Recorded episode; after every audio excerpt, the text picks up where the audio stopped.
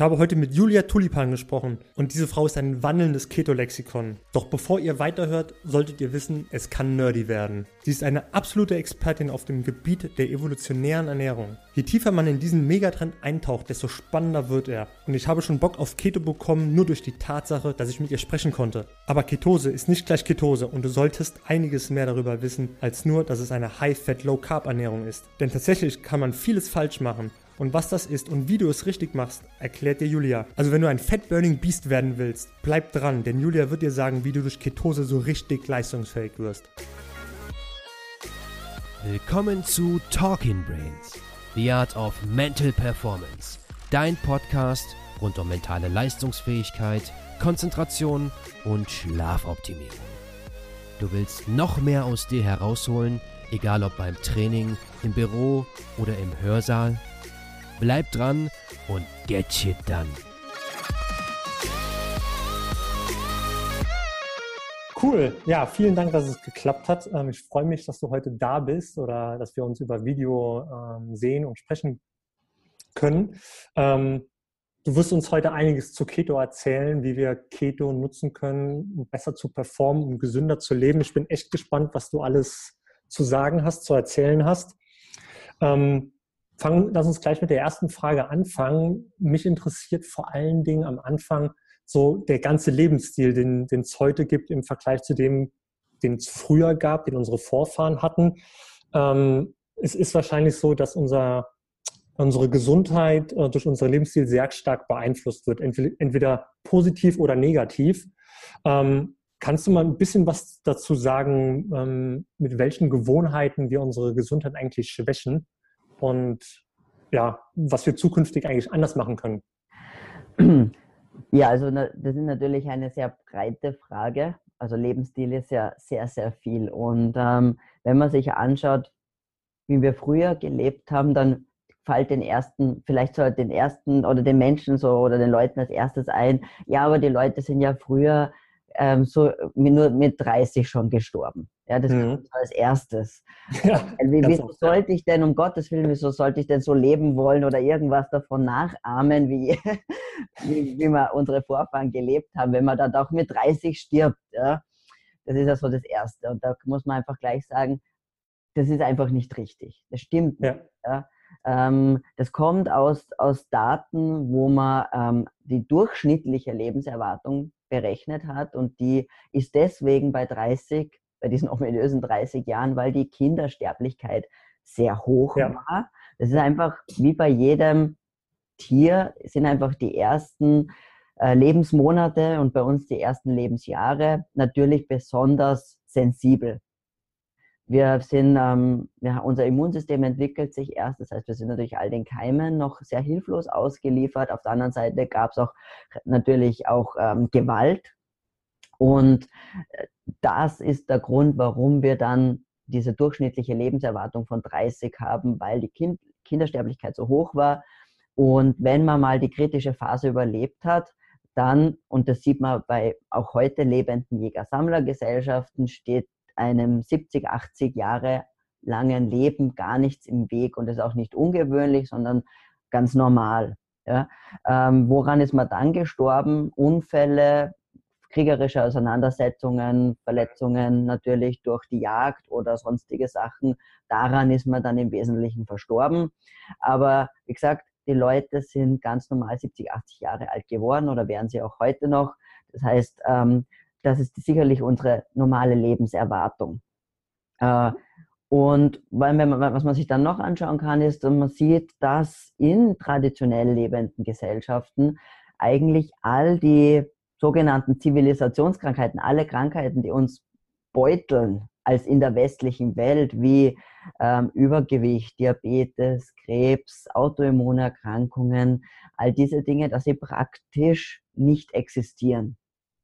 Und das hat halt einige schon Anfang des, äh, des 20. Jahrhunderts, Ende 19. Jahrhundert, einige Ärzte und Anthropologen dazu gebracht, zu überlegen, was ist der Unterschied? Warum ähm, geht es diesen traditionell lebenden Gesellschaften so gut und uns vermeintlich Zivilisierten, die ja eigentlich, denen ja eigentlich nichts fehlt, so schlecht. Und ähm, daraus ergibt sich ein sehr komplexes Bild und da ist Ernährung ein Part. Ja? Ähm, ein sicherlich wichtiger Part, aber wir haben andere Aspekte auch noch, wie natürlich ein Gesellschaft, also sehr soziales Leben. Wir sind soziale Lebewesen, die in einem Tribe oder in so einem Stammesverbund sicherlich sich wohlfühlen. Wir brauchen Sonnenlicht, wir brauchen Bewegung. Ähm, das sind diese Aspekte und wir brauchen ähm, auch eine artgerechte Ernährung. Und, da kann man jetzt dann sich anschauen oder versuchen zu klären, was bedeutet eigentlich artgerecht. Mhm. Genau, du hast es auch schon, du hast es auch schon angesprochen. Ähm, Bewegung, Sonnenlicht, äh, die frische Luft draußen sind so alles Einflussfaktoren auf unsere Gene, würde ich sagen, ähm, die letztendlich dazu beitragen, ob wir gesünder leben können, ob wir gesünder sind oder eben auch nicht. Und dann sind wir wahrscheinlich beim Thema Epigenetik, würde ich sagen. Ähm, kannst du mal erkl kurz erklären, was das genau ist ähm, und warum es ist ja im Prinzip noch ein relativ neuer Bereich. Also ich glaube, der ist erst in den letzten 10, 15 Jahren so in die Medien gekommen, hat sich, hat sich verbreitert. Ähm, aber viele haben den Begriff wahrscheinlich noch nie gehört. Kannst du den mal kurz erklären?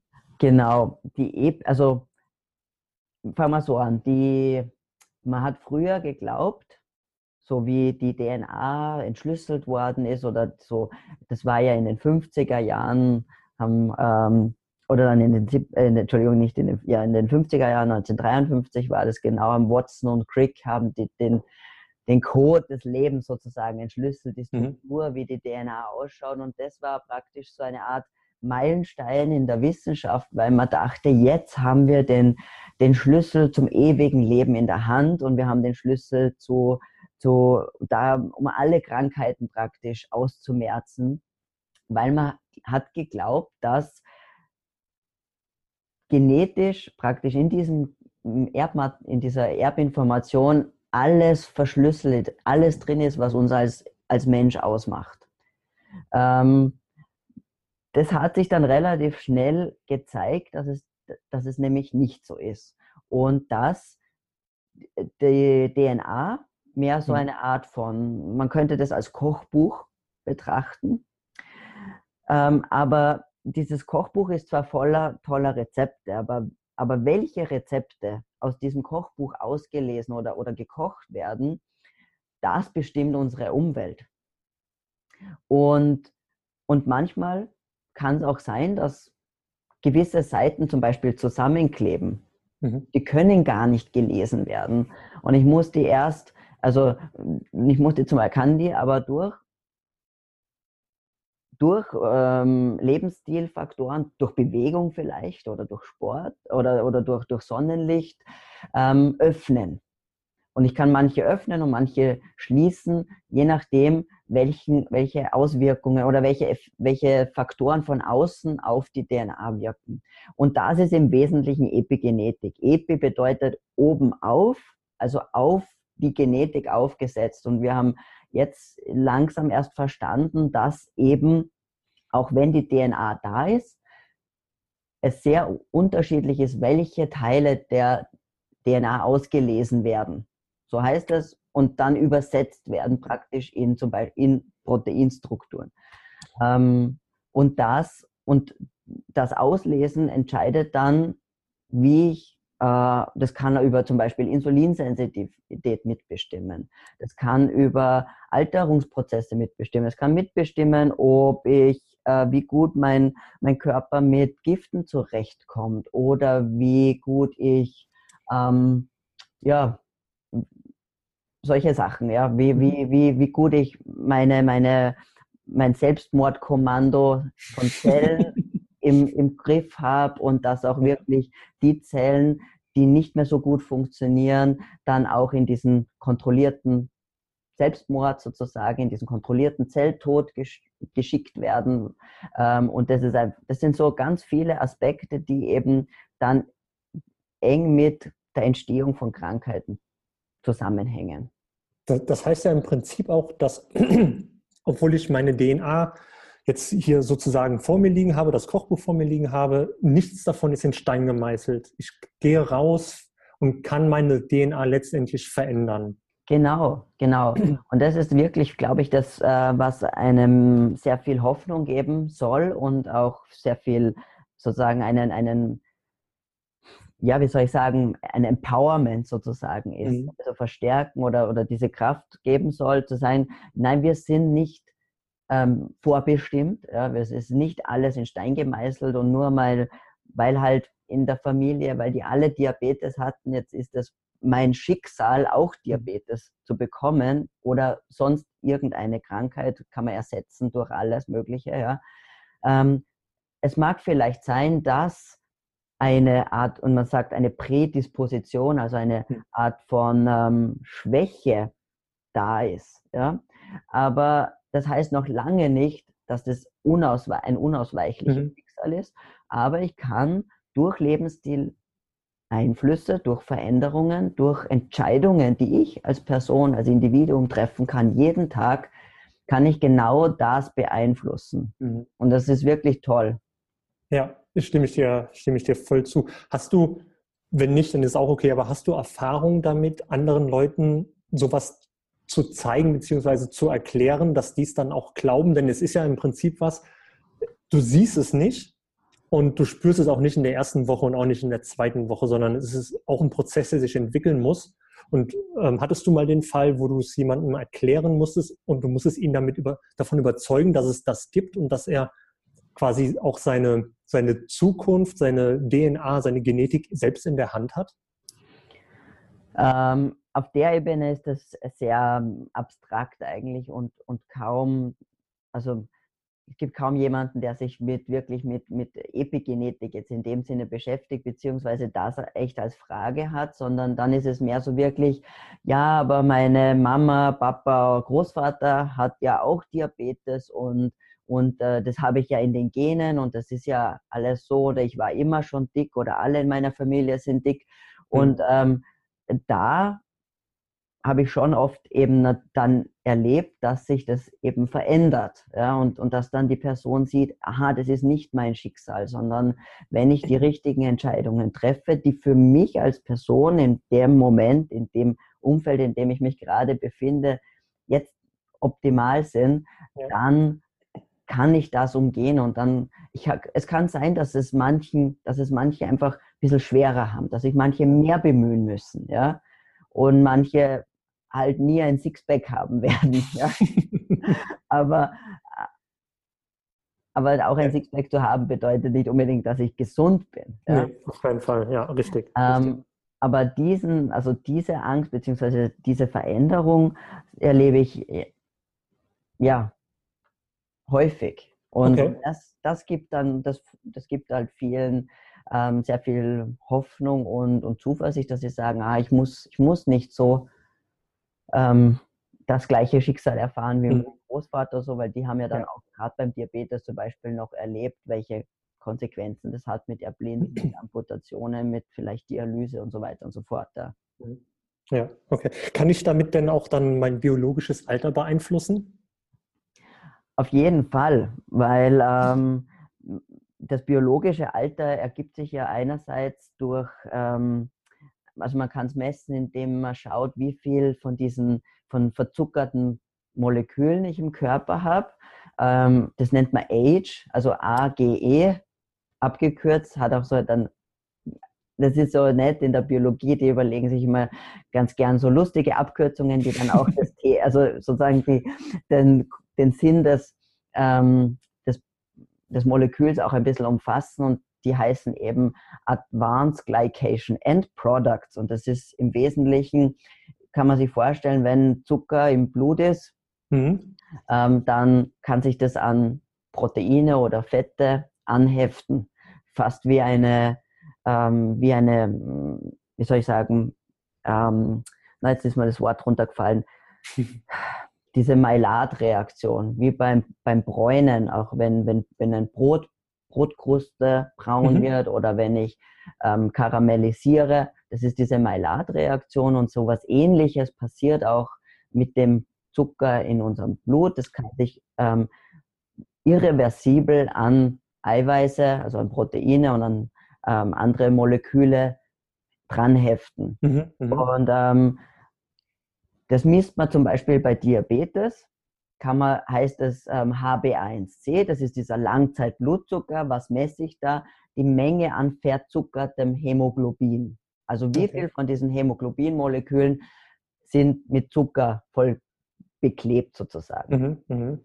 Und jetzt ist äh, dieser, der, die Menge auch von diesen verzuckerten Molekülen gilt auch als ein Marker für Alter zum Beispiel oder für Alterung. Ja? ja. Ähm, das kann ich beeinflussen durch meine Ernährung. Wenn ich weniger Zucker zuführe, werde ich auch weniger verzuckerte Moleküle haben. Und es verzuckern eben nicht nur das Hämoglobin, sondern alle möglichen Arten von äh, Molekülen und die können dann nicht mehr richtig funktionieren. Die, das, die werden dann auch oft nicht mehr von den Rezeptoren richtig erkannt. Das führt zur Entzündung, das führt ähm, ähm, und, und diese auch die, dann haben wir mehr so chronische Entzündung und diese Low-Grade Inflammation. Was ich auf der anderen Seite auch äh, diskutiert wird, ist, dass ähm, diese wie soll ich das jetzt kurz erklären? Die äh, Chromosomen sind ja, die werden, äh, damit sie gut in, einen, in den Zellkern passen, oder die, die DNA, muss man so anfangen, die DNA mhm. wird ähm, ganz eng zusammengewickelt, damit die ähm, damit in unseren Zellkern dann passt, beziehungsweise dass sie dann bei der Teilung von der Zelle auch vernünftig richtig aufgeteilt werden, haben wir diese Chromosomen. Ja? Mhm. Und an den Enden haben die die haben so Kappen drauf, die schützen das ein bisschen vor, vor Schäden. Und das ja. nennt man Telomere. Ja. Und ähm, diese Telomere, diese Schutzkappen, die werden mit jeder Zellteilung weniger. Mhm. Und man geht davon aus, dass dieses Kürzen der Telomere ein Alterungsmarker ist. Ja? Und ähm, es gibt Vermutungen, dass ich, dass ich sogar dieses Verkürzen beeinflussen kann.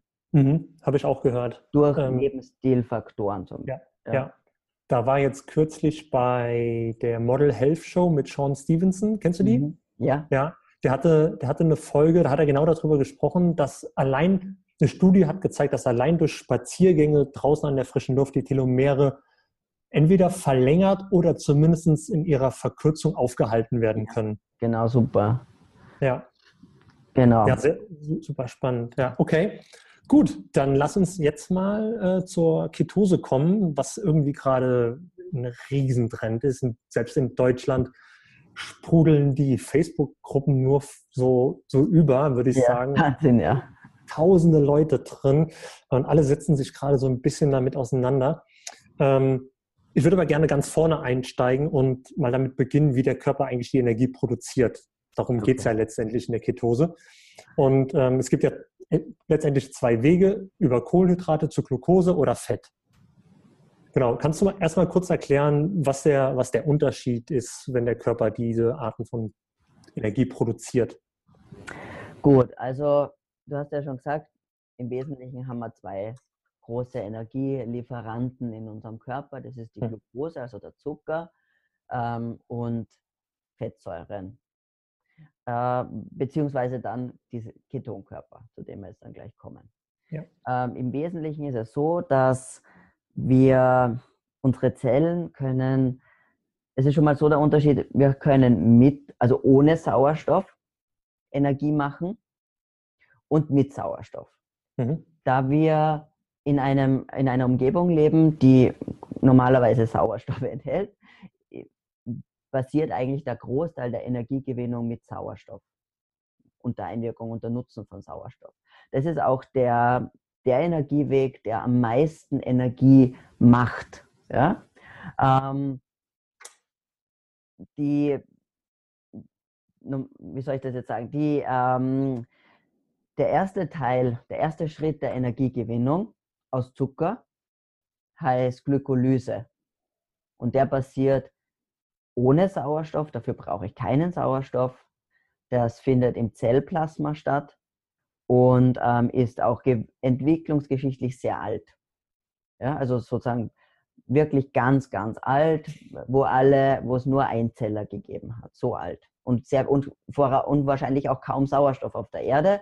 Deswegen mhm. natürlich sehr sinnvoll, wenn ich keinen Sauerstoff brauche, um Energie zu machen.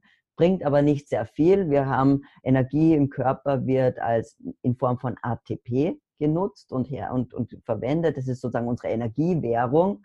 Ähm, das ist eine energiereiche Verbindung, die, ähm, und man kann sich das so vorstellen, alles, was in den Körper hineinkommt, ob das jetzt äh, Kohlenhydrate, Fette oder auch Eiweiße sind, die muss ich, die kann ich so nicht verwenden in unserem Körper als Energie. Die muss ich praktisch umwechseln in, in Euro, ja, in, in, in Energiewährung, die nur in unserem Land nutzbar ist. Und, und das passiert praktisch in, den, in der Zelle. Und der erste Teil ist eben in den, in den, im Zytoplasma, eben nur zwei ATP kommen daraus. Das ist nicht wahnsinnig viel. Und dann ist der nächste Schritt und der passiert in den Mitochondrien. Und das haben sicherlich schon viele gehört. Das sind praktisch die Kraftwerke der Zelle, heißen die auch. Ja. Mhm. Und dort passiert dann das, die richtige massive Energiegewinnung. Da entstehen dann 32 ATP. Und ähm, das ist natürlich schon substanziell mehr als zwei. Und ähm, da brauche ich aber Sauerstoff in diesen kleinen Dingern. Und das, das ist mal so der große Unterschied. Also das ist mal so der, der Hauptweg. Ja? Ähm, wenn ich jetzt Fette nutze zur Energiegewinnung, dann ähm, brauche ich immer Sauerstoff weil die Fette kann ich nur in den Mitochondrien zur Energie umwandeln. Das heißt, ähm, dieser, dieser alte, eher ineffiziente Weg im Zytoplasma geht nur mit Glucose, aber und für die Fettsäuren, die muss ich in die, in die Mitochondrien transportieren. Das ist auch ein bisschen aufwendiger, da brauche ich spezielle Transportsysteme. Also das ist schon richtig äh, ausgefeilt und auch entwicklungstechnisch oder entwicklungsgeschichtlich jünger und war sicherlich so der Startschuss der, der mehrzelligen Organismen, kann man sagen. Ja, also, da darf man jetzt nicht verwechseln, wenn du sagst jünger, das war vor 50 Jahren, sondern. Nein, Nein. Vom genau. Weg zum, Ein, zum Ein, vom Einzeller zum Mehrzeller. Genau, also, genau, ja. genau, von der Seite her jünger im, im entwicklungsgeschichtlichen Kontext jünger. ja, ja genau. so ist es. Also das sind mal so die ganz großen, die groben Unterschiede. Ähm, genau, ich brauche eben, ich brauche eben Sauerstoff auf jeden mhm. Fall dafür.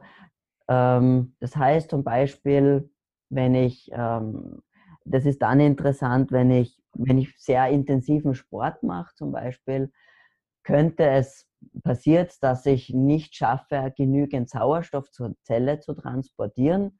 Und ähm, je, je, intensiver der Sport ist und um, je weniger Sauerstoff ich schaffe, äh, zur Zelle zu transportieren, umso mehr wird der Körper Glucose nutzen müssen als Energielieferant und umso weniger kann er Fett nutzen, weil ihm ja der Sauerstoff fehlt. Ja, das ist so ein bisschen praktisch so der Knackpunkt an der ganzen Geschichte. Mhm. Ist, ist das, jetzt bin ich mal kurz neugierig, ist das der Grund, warum man nach dem Sport, also unmittelbar nach dem Sport auch mal eine Limo trinken kann? Äh, das ist eher, würde ich sagen, weil einerseits nach dem, ist nach dem Sport die Insulinsensitivität extrem hoch.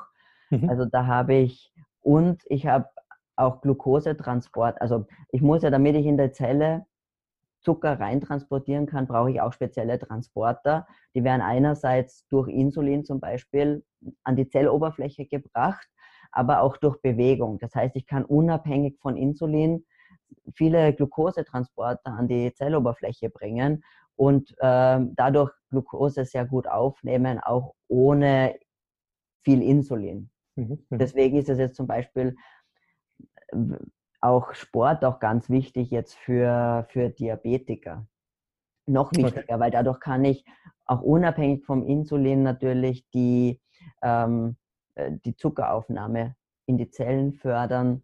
Äh, und ich brauche eben nicht den, die, die, das Insulin, das die Transporter nach oben an die Zelloberfläche bringt, weil die sind eben da nicht immer da. Wenn sie nicht gebraucht werden, werden gehen die wieder nach innen mhm. sozusagen, werden die wieder nach reingezogen oder mal auch, auch abgebaut. Ja, und dann der mhm, mhm. Körper macht nichts, was er nicht braucht. Das kostet alles Energie und da muss man effizient sein. Mhm. Ähm, ja, das ist vor allem ein Punkt, beziehungsweise ja, das ist vor allem, vor allem wenn, wenn man jetzt aus der Kohlen, also mehr aus dieser, aus der Kohlenhydratbereich, äh, Ernährung für Sportler geht, äh, hat es halt auch mit diesen, mit den Glykogen, Speichern, mhm. wie auffüllen und so weiter zu tun.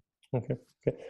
Gut, ähm, dann die Ketone ähm, sind ja jetzt das, worum wir, warum wir heute hier sind. Genau. Ähm, kannst du mal erklären, wie es dazu kommt, dass der Körper Ketone produziert und dann auch noch vielleicht darauf eingehen, welche Form von Ketonen es gibt. Also es gibt ja endogene und exogene, um das mal vorwegzunehmen. Aber vielleicht kannst du die dann mal ähm, erklären. Okay. Ähm, also der, der Körper macht Ketone oder Ketonkörper, aber ich sage jetzt Ketone, weil sonst äh, der Einfachheit halber, äh, wenn eigentlich, wenn man fastet. Ja, beziehungsweise, also ja, wenn man eine Zeit lang keine Nahrung zu sich nimmt. Und das passiert auch eigentlich schon über Nacht. Normalerweise allein schon, wenn man acht Stunden mal nicht isst, äh, werden schon auch schon Ketonkörper produziert. Das ist auch normal. Ja? Also das ist, das, man hat eigentlich immer auch so ganz, ganz bisschen Ketonkörper können auch immer eigentlich da sein. Aber vor allem nachweisbar sind sie oft nach einem so acht Stunden Fastenphase über Nacht. Ähm, da hat man dann, die werden in Millimol pro Liter angegeben und da hat man halt dann so 0,2, 0,3. Ja? Also nur, dass wir dann auch die Verhältnismäßigkeiten haben, weil wenn wir von ernährungsinduzierter Ketose sprechen, dann beginnt es bei 0,5, aber normalerweise hält man sich dann oft so im Bereich zwischen 0,5 und 3 Millimol pro Liter auf. Also das sind so, so die Größenordnungen. Ja? Mhm. Ähm, warum macht jetzt der Körper diese Ketone? Könnte man sich auch fragen, wofür ist es da? Wir haben ja die Glucose, wir haben die Fettsäuren, wofür braucht er das jetzt überhaupt noch? Und es ist eben so, wenn, wenn wir wenig oder nicht essen, haben wir einen relativ begrenzten Glucose- oder Kohlenhydratspeicher im Körper. Der ist nicht sehr groß, so um die 2000 Kilokalorien, sagt man ungefähr. Das sind halt gerade mal der Tagesbedarf von einem erwachsenen Menschen. Also da kommt man nicht sehr weit. Ähm, wenn man mal, wenn man mal ein paar Tage nichts zum Essen findet, wäre, wäre man da schon umgekommen, wenn wir jetzt wirklich auf, diesen, auf diese Kohlenhydrate da angewiesen wären. Das heißt, ähm, wenn wir längere Zeit nicht essen, beginnt der Körper einerseits natürlich Fettsäuren zu mobilisieren, weil viele Zellen in unserem Körper können sehr, sehr gut Fette nutzen. Ähm, aber auf der anderen Seite beginnt auch diese Ketone zu machen, weil es gibt einerseits Gewebe, das tatsächlich ähm, an, auf diese Ketone oder auf Glucose angewiesen sind.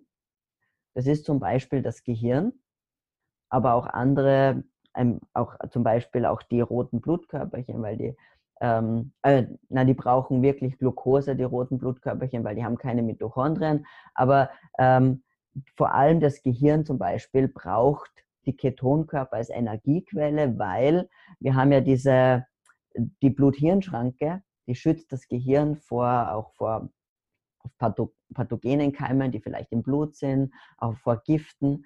Und ähm, die ist sehr selektiv und da kommen Fettsäuren kaum durch. Es gibt ein paar, die durchkommen, aber eigentlich nicht relevant als Energielieferant wirklich. Ja? Und daher kommt ja diese Geschichte mit, wir brauchen 100 140 oder 120 Gramm Kohlenhydrate fürs Gehirn pro Tag. Das kommt ja immer. Das Gehirn braucht das. Ja. Wenn wir aber Ketonkörper haben, braucht es nicht 120 Gramm oder 140 Gramm Glucose, sondern etwa nur mehr 40.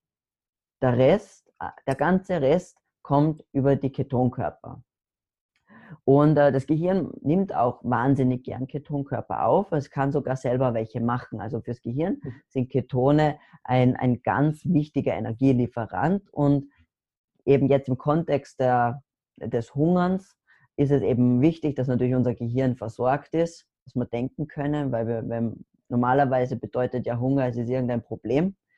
Und das, das können wir nicht brauchen, dass man dann auch nicht denken kann. Ja, sondern da muss man erst richtig fokussiert sein und problemlösungsorientiert sein und vielleicht auf die Jagd gehen. Das heißt, also dafür sind Ketonkörper auf der einen Seite gut. Ähm, Nur eine Sekunde mal. Kann, kann sich das Gehirn entscheiden, ob es jetzt Ketone oder Glucose für die Energie verwendet? Also ähm, es ist so, ähm, wenn Ketone da sind, werden die präferiert. Also es ist praktisch ein, ähm, ja, genau. Es ist auf, selbst wenn, selbst wenn Glucose und Ketone da wären, zum Beispiel, wenn, wenn du vorher gesagt hast, mit Supplementierung vielleicht von exogenen Ketonen, bevorzugt das Gehirn die Ketonkörper ähm, und auch der Herzmuskel zum Beispiel. Mhm. Auch. Ähm, genau. Das heißt, wir haben jetzt die die eine Sache der Energieversorgung des Gehirns, das ganz, ganz wichtig ist. Äh, Ketonkörper sind oder diese Ketone sind sehr kleine Moleküle und sie sind wasserlöslich, was auch ein Vorteil gegenüber Fettsäuren ist. Fettsäuren sind ja sehr kompliziert verpackt in, äh, in Form von diesen Triglyceriden. Also immer drei Fettsäuren sind gebunden an ein Glycerol. So werden die normalerweise transportiert und so werden die auch ähm, in den Fettzellen gelagert. Das ist sozusagen die Speicher- und mhm. Transportform. Und die müssen dann erstmal aufgespalten werden und bis diese langen Fettsäuren dann in so einer Zelle drin sind und in den Mitochondrien drin sind, das dauert einfach. Und deswegen sind Ketonkörper auch so praktisch, weil sie eben sehr klein sind, sehr gut transportierbar im Blut und praktisch ähm, eine ganz schnelle Energiebereitstellung auch ermöglichen. Das sind so ein paar Vorteile von Ketonkörpern und warum der Körper überhaupt diese Ketone macht. Und da gibt es eigentlich ähm, drei wichtige, von die, also die unterscheidet man jetzt in dem Kontext. Das ist eben das ähm, Acetoacetat, das Beta-Hydroxybutyrat und das Aceton. Aceton kennt man noch, so Nagellackentferner oder was. Ja? Das ist ähm, das, was auch gerne als Ketoatem bezeichnet wird, was als fruchtig beschrieben wird, manchmal auch stinkend. Ähm, warum? Das Aceton wird äh, über die Lunge abgeatmet. Es entsteht spontan und wird eigentlich spielt als, als Energieträger keine Rolle. Was ein bisschen unsinnig ist, jetzt vom, von einer evolutionären Standpunkt aus, wieso mache ich Energie, die ich dann abatme, ähm, und das ist gleich vielleicht vorweg, wenn, ich um, wenn man umstellt auf eine ketogene Ernährung, kann das vor allem am Anfang auftreten, geht aber dann weg, weil der Körper verschwendet nichts. Hm. Ja, und äh, das ist am Anfang manchmal, weil, weil wir noch nicht so effizient sind, darin diese Keton, Ketone zu machen und auch zu nutzen, passiert das häufiger. Ähm, aber das, das geht dann weg. Also das ist eigentlich auch ein Zeichen dafür, wie gut nutze ich Ketonkörper. Und wenn ich die, deswegen, also keine Angst, dieser Atem, der geht dann auch weg normalerweise. Oder manche haben, haben den gar nicht. Das kriegt auch nicht jeder. Ja? Äh, wirklich relevant im Stoffwechsel sind eigentlich nur das Acetoacetat und das Beta-Hydroxybutyrat.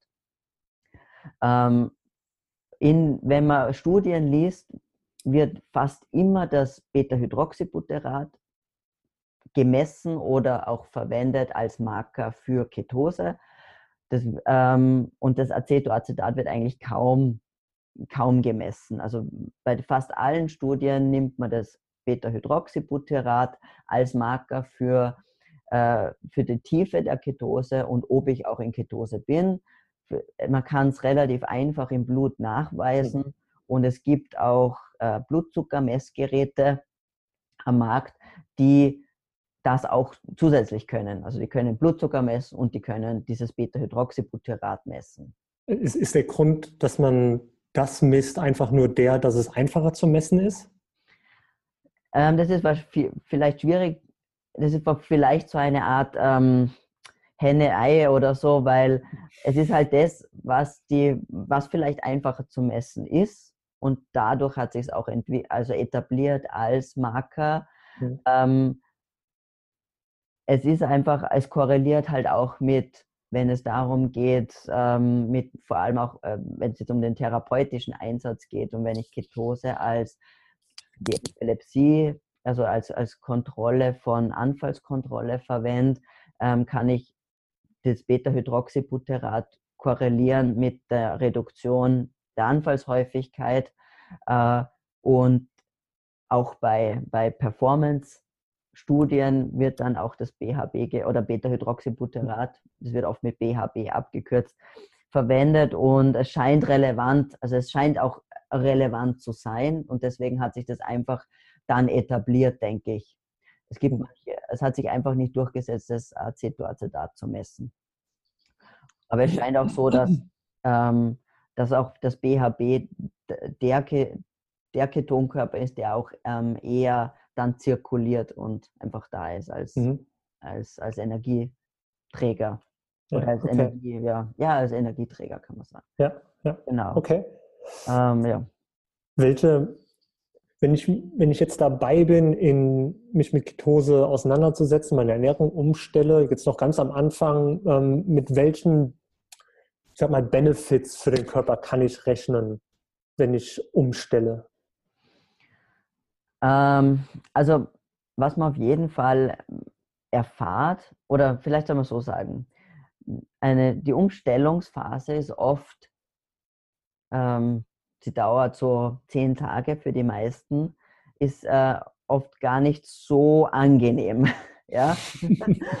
ähm, weil das ist immer schwierig, dann, ah, wenn man sich nicht, nicht gleich wohlfühlt, dass man dann vielleicht aufhört. Aber man muss, ich möchte vorausschicken, dass es so ist, dass diese, vor allem wenn man jahrzehntelang seinen Körper darauf trainiert hat, dass der alle zwei Stunden irgendein Zuckerzeugs bekommt, dann äh, kann ich den nicht von erwarten, dass der von heute auf morgen sagt, war super, jetzt nehme ich Fettsäuren und Ketonkörper.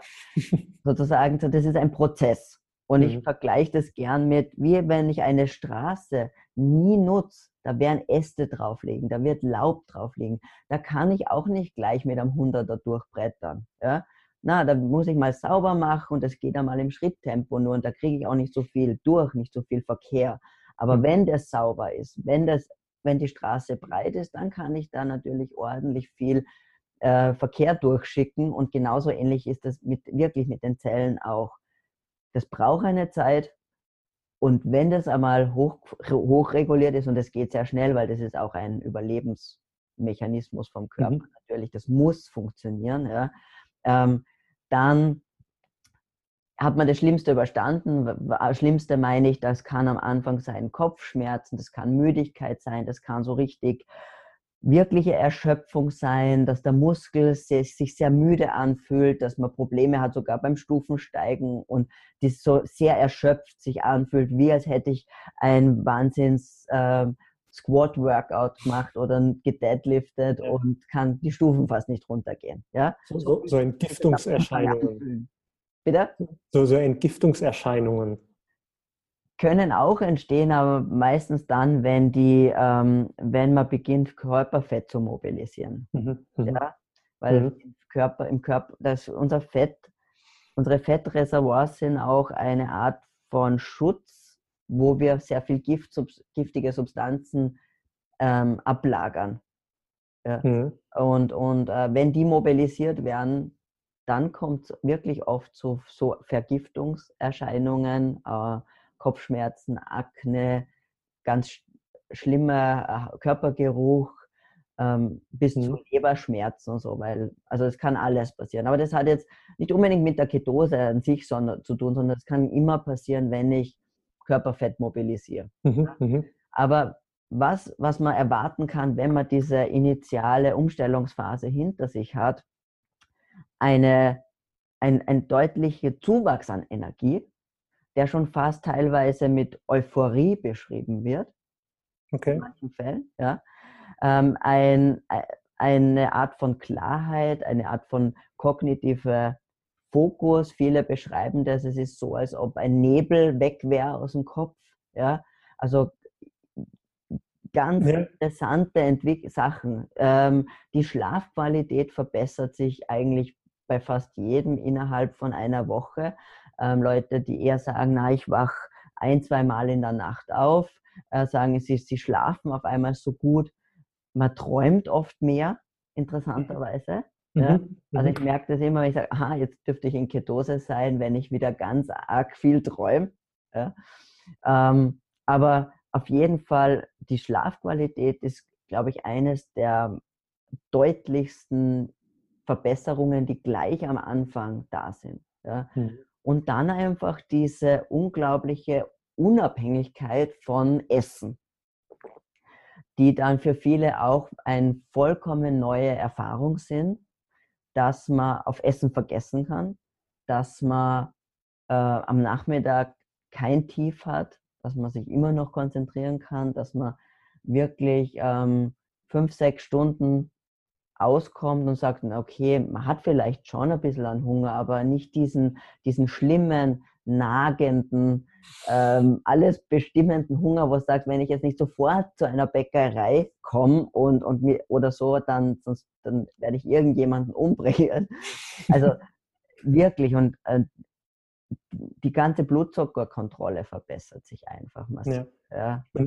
Ich finde ich find auch, man muss auch dazu sagen, dass sowas wie, dass man in der Nacht wach wird, dass man so diesen Nebel spürt im Kopf, das sind ja keine normalen Zustände. Nein, aber vielen äh, veralt, also man lebt ja seit Jahren, Jahrzehnten damit und deswegen weiß ich nicht, dass es nicht normal ist. Mhm. Und für die meisten, oder es ist fast immer so, dass man, man merkt erst, wie es einem gehen kann, wenn, wenn, wenn man es mal ausprobiert hat. Ja? Ähm, und oft ist es so eigentlich, also erst im Nach, erst rückblickend fällt den Leuten auf, was nicht gestimmt hat. Mhm. Ja.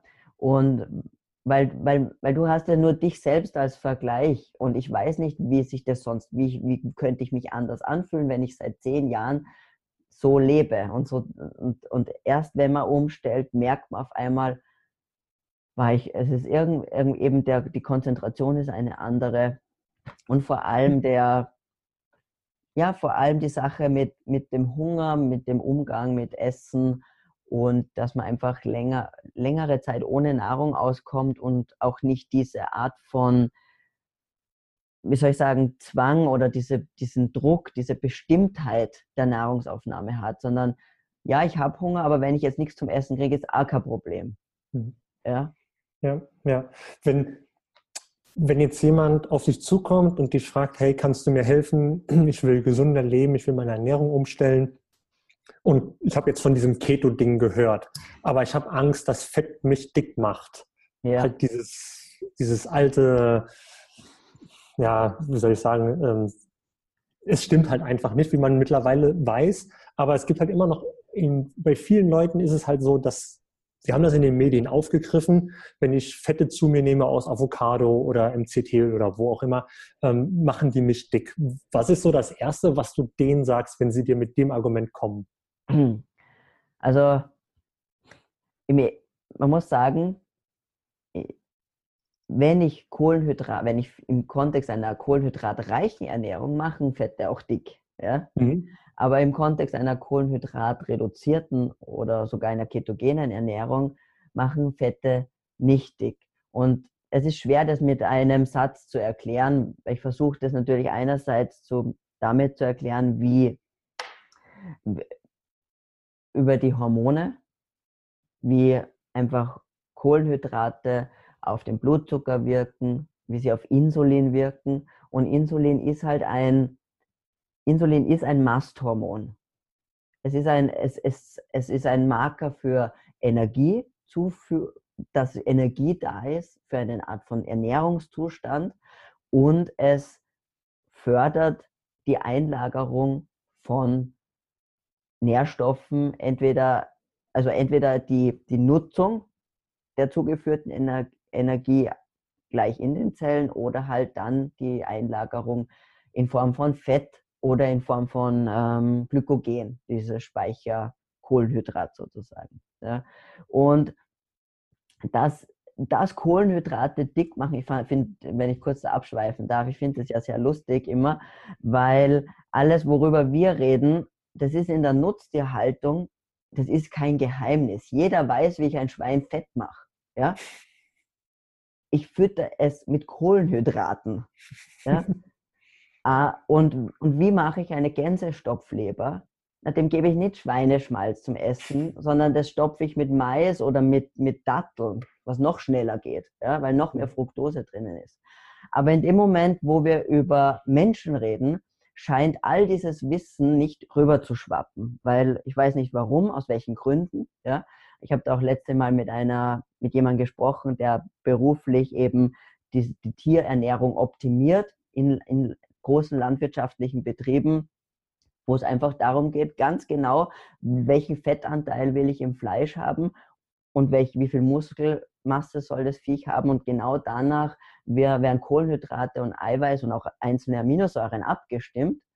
Und dann hat es genau die Spezifikationen, schlimm, so schlimm es klingt, aber genau hm. so, wie es der Handel haben will. Ja? Hm.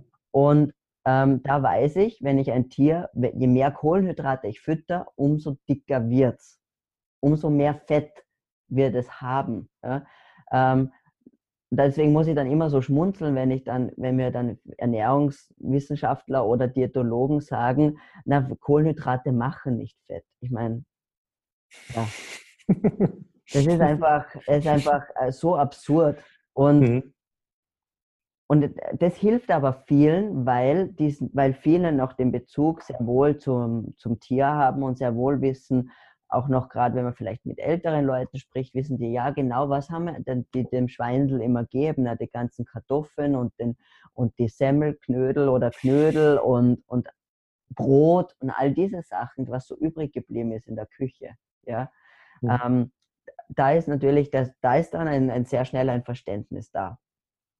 Und auf der ja. anderen Seite muss man dann auch erklären, ähm, schau, wenn ich, wenn, wenn man sich sozusagen, wenn ich Kohlenhydrate reduziere, bleiben mir nur mehr zwei Makronährstoffe übrig. Ich habe nur mehr Eiweiß und Fett. Hm. Ähm, Eiweiß kann ich gar nicht so viel essen, weil das hängt mal relativ schnell zum Hals raus. ja. Absolut, ja. Vielleicht ist es auch nicht gut, weil da gibt es Diskussionen. Ich glaube, dass hm. es weniger relevant ist, aber man kann auch gar nicht so viel essen. Das heißt, ich habe ja nur mehr Fett als Energielieferant da. Also wenn ich nur, wenn ich Eiweiß, Fett und Kohlenhydrate habe und Kohlenhydrate reduziere, bleibt eigentlich sinnvollerweise nur mehr Fett übrig, das ich erhöhen kann, weil ich Eiweiß nur bis zu einem gewissen Level einfach nur erhöhen kann und dann ist einfach aus und den Rest brauche ich halt auch mit, mit dem Fett. Auf der anderen Seite muss ich auch sagen, was will ich denn, dass mein Körper lernt? Der soll ja lernen, Fett zu nutzen und nicht meine kostbare Muskelmasse, die ich mal mühsam antrainiert habe. Ja? Das heißt, hm. ich muss alle Wege in Gang setzen, damit der Körper lernt und sehr effizient darin wird, Fett zu mobilisieren und zu nutzen, möglichst meine Muskelmasse in Ruhe zu lassen und auch mit und damit auch mit relativ wenig Kohlenhydraten auch auszukommen. Ja, da, da muss ich jetzt mal die Frage zwischenschieben. Kann es sein, dass Fett letztendlich auch ein, eine Art PR-Problem hat? Das heißt, ähm, vielleicht wissen noch gar nicht genug Leute, dass Fett ein Energieträger ist, sondern der Name Fett ist halt assoziiert mit ich bin dick, ich bin fett. Ähm, und wo, wo, stehen wir da? Kannst du dazu was sagen? Kannst du das einschätzen? Ähm, ja, Fett hat sicherlich mehrere Probleme vom, vom, vom Image her. Ja. Natürlich auf der einen Seite ist die Assoziation Fett in der Nahrung, Fett am Körper sehr naheliegend. Mhm. Ja. Ähm, dass aus Kohlenhydraten auch Fett wird im Körper, ist schon ein bisschen schwieriger zu verstehen und der, der kognitive Aufwand sozusagen ist einfach ein bisschen größer. Mhm. Und, und es ist einfach so viel leichter zu sagen, aha, Fett am Teller und Fett auf meinen Hüften. Ich glaube, das ja. ist so mal ein, ein Konzept, das sehr, sehr einfach sehr einfach ist und eingängig ist und das, das ist das schon mal ein Problem. Ähm, dann hat halt Fett das Imageproblem von, von der anderen Seite von wegen ähm, Herz-Kreislauf-Erkrankungen. Ja, ähm, das kommt ja wie gesagt, ähm, da, da könnte man jetzt auch drei Stunden wahrscheinlich nur ja. über, über die, äh, diesen Aspekt reden. Im Wesentlichen kommt das alles aus ähm, sehr wenig, nicht wirklich gut gemachten Studien aus den 50er bis 70er Jahren, ja, die wirklich ähm, maßgeblich oder bestimmend waren in der, in der Formulierung der ersten Ernährungsguidelines, die da diese, ähm, also die typische, die amerikanische Ernährungspyramide, die ja dann umgeschaut eins zu eins für Europa übernommen worden ist und immer noch so ist, also wirklich große Unterschiede gibt es ja nicht, außer in der grafischen Aufbereitung. Aber im Wesentlichen ist es das, ja. ja. seit den 70er fast ähnlich, also fast unverändert. Und ähm, es gibt mittlerweile wirklich viele schöne, gute Analysen. Ähm, einerseits zum Beispiel von der Zoe Harcombe, ähm, die auf die ähm, im British Medical Journal, also auch nicht gerade ein kleines ähm, Castblatt, ja, publiziert hat, wo sie sehr schön darlegen hat können, dass weder damals zur Einführung der Ernährungsguidelines die Evidenz da war. Also die Studien, die es zu der Zeit gegeben hat, haben die Einführung eigentlich nicht gerechtfertigt. Und selbst, und wenn wir, wenn wir die ganze Datenbasis, die uns heute zur Verfügung steht, nutzen, und, und liefern sie auch nicht ausreichend Evidenz, um, zu, um wirklich ähm, diese Empfehlung und vor allem mit dieser Wei Tragweite auszusprechen, äh, die Beschränkung auf ähm, 30 äh, Prozent Fett sind ja momentan und die Empfehlung von 55 Prozent Kohlenhydraten. Ja. Ähm, aber diese Guidelines, die da in den 70er Jahren praktisch in, in Stein gemeißelt worden sind und mehr oder weniger bis heute gelten, die haben einfach das Fett verteufelt, ähm, mhm. vor allem das gesättigte Fett. Äh, und da wurde, und das ist wieder sehr ein, ein, ein sehr einfaches Bild, das da gerne kolportiert wird, dass sozusagen diese Vorstellung, unsere Adern wären wie äh, wie Abflussrohre und wenn ich da Fett reinschütte, dann biegt es an der Wand und das verstopft es. Ich meine, so, das habe ich auch Kardiologen schon sagen gehört, aber das ist nicht nur lächerlich, sondern es ist einfach falsch. Ja? Weil es biegt kein Fett innen an den Arterien, das, sondern diese Ablagerungen oder diese Plaques sind in der Arterienwand. Und die mhm. entstehen da, weil eine, eine Entzündung ein Entzündungsprozess im Gange ist. Und da gibt es auch ganz viele tolle Bücher, die da ähm, in die Tiefe gehen. Malcolm McKendrick zum Beispiel, ähm, The Diet Trap ist ein super mhm. Buch dazu, äh, beziehungsweise auch alles von Gary Taubes eigentlich. Why We Get Fat und, und Good Calories, Bad Calories. Das sind alles ähm, sehr wirklich super wissenschaftlich recherchierte Bücher mit ähm, die da in die Tiefe gehen. Aber die, ja, man kann einfach sagen, diese zwei Aspekte, vor allem also die Assoziation Fett im, im, Essen ist Fett auf meiner Hüfte, weil Fett ist Fett, ja, und diese Angst vor dem Fett und vor dem gesättigten Fett als, als ähm, ein Promoter für Herz-Kreislauf-Erkrankungen. Ich glaube, das waren so die größten hm.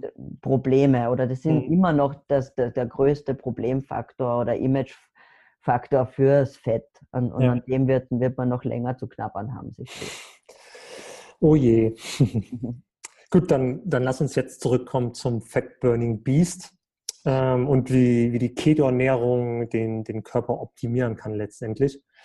Und dann die, war es vorhin den Metabolismus schon angesprochen, ähm, mein Ziel ist es ja, in Keto umzustellen, mhm. von Kohlenhydrate zu, zu Fett. Ähm, kannst du das ganz kurz nochmal anreißen? Äh, was meinst du dem Prozess? Was, was, was da genau passiert? Also wenn Bei ich Umstellung. Ja. Okay. Ähm, also im Wesentlichen, was ich äh, eigentlich erreichen will, ist äh, metabolische Flexibilität. Ja. Das heißt, ich möchte, dass der Körper äh, weniger abhängig ist von, von Zucker, mhm. äh, und viel leichter und lockerer zwischen den beiden Energielieferanten Fett und Zucker wechseln kann und ähm, auch effizienter darin wird, vor allem Fett zu nutzen. Mhm. Ja? Mhm. Weil hier ist momentan, wenn, ich dem, wenn ich ständig äh, Zucker nachliefere, tut sich der Körper sehr schwer, ähm, Fett richtig zu mobilisieren oder überhaupt, in, zu, auf, überhaupt die Chance zu bekommen, Fett wirklich aus, aus den Fettreserven zum Beispiel zu nutzen. Ja. Mhm. Ähm, das heißt, diese, dieser, dieser Umstieg von vielleicht von einem Glucose, hauptsächlich Glucose befeuerten Menschen zu einem vielleicht hauptsächlich Fett- und, und äh, Ketonkörper befeuerten Menschen ist eben dieser, dieser, diese Transition von zu dieser, zu dieser mehr Flexibilität. Ja. Mhm. Die erreicht man, ähm, also je nachdem, aber das sowas dauert ein paar Monate, mhm. bis man richtig diese Maschinerie praktisch, diese zelluläre Maschinerie aufgebaut hat. Also dieser, der eigentliche Umstieg, also in Ketose bin ich schnell, wahrscheinlich je nachdem wie, ähm, hängt auch ein bisschen mit der Insulinsensitivität ab, äh, wahrscheinlich nach zwei, drei Tagen, wenn mhm. ich es richtig mache. So nach zehn Tagen ist das Schlimmste vorbei, da habe ich eigentlich Energie und so. Aber wenn es um Performance im Sportbereich geht, oh, dann habe ich Adaptions, dann habe ich eine Adaptionsphase. Mhm. Diese Adaptionsphase dauert ein paar Monate heißt auch Keto-Adaption. Und, und das ist eben der Prozess, wo einfach die, eben wie gesagt, die Zelle, ganzen, die ganzen Signalwege hochreguliert werden, wo der Körper einfach immer besser darin wird, Fett zu mobilisieren und Ketonkörper zu mobilisieren und zu machen. Ja. Und es ändert sich auch, je länger ich in Ketose bin, ändert sich auch das Verhältnis der wie soll ich sagen, ähm, wie viel Fett und wie viel Ketonkörper die Zellen nutzen. Und mit der Zeit ist es auch so, dass die, die Zellen, die sehr gut darin sind, auch Fettsäuren zu nutzen, auch primär Fettsäuren nutzen und die Ketonkörper für die ähm, Gewebe übrig bleiben, die es tatsächlich brauchen, beziehungsweise dann für Situationen, wo vielleicht Fettsäuren nicht so schnell zur Verfügung stehen. Also das heißt, wenn, die, wenn ich einmal den, die Umstellung geschafft habe und die Zellen Ketone bevorzugen, ähm, werden sie auch effizienter in der Energieproduktion, weil Ketonkörper kleiner sind? Nein, sie werden effizienter ähm, praktisch dann auch darin, auch Fettsäuren zu nutzen mhm.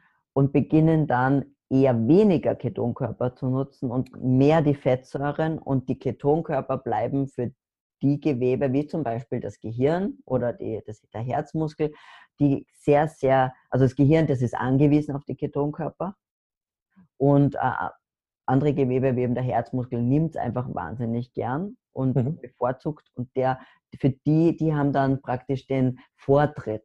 Aber ähm, die anderen Gewebe, die nutzen einfach dann mehr die Fettsäuren. Also okay. Also die, darin werden die dann auch besser. Und das ist dann zum Beispiel, dass ich oft am Anfang auch höhere Werte im Blut messen kann. Und die fallen dann nach einem Jahr oder so, wenn man das länger macht, oder nach ein paar Monaten können die dann zurückgehen, die Werte, die man im Blut hat. Ja? Mhm, mhm. ähm, aber dann darf man sich nicht schrecken und sagen, oh Gott, ich mache irgendwas falsch, wieso habe ich jetzt nur mehr 1,5 und nicht mehr die 3 Millimol. Das ist dann egal. Hauptsache, ich, mir geht's gut.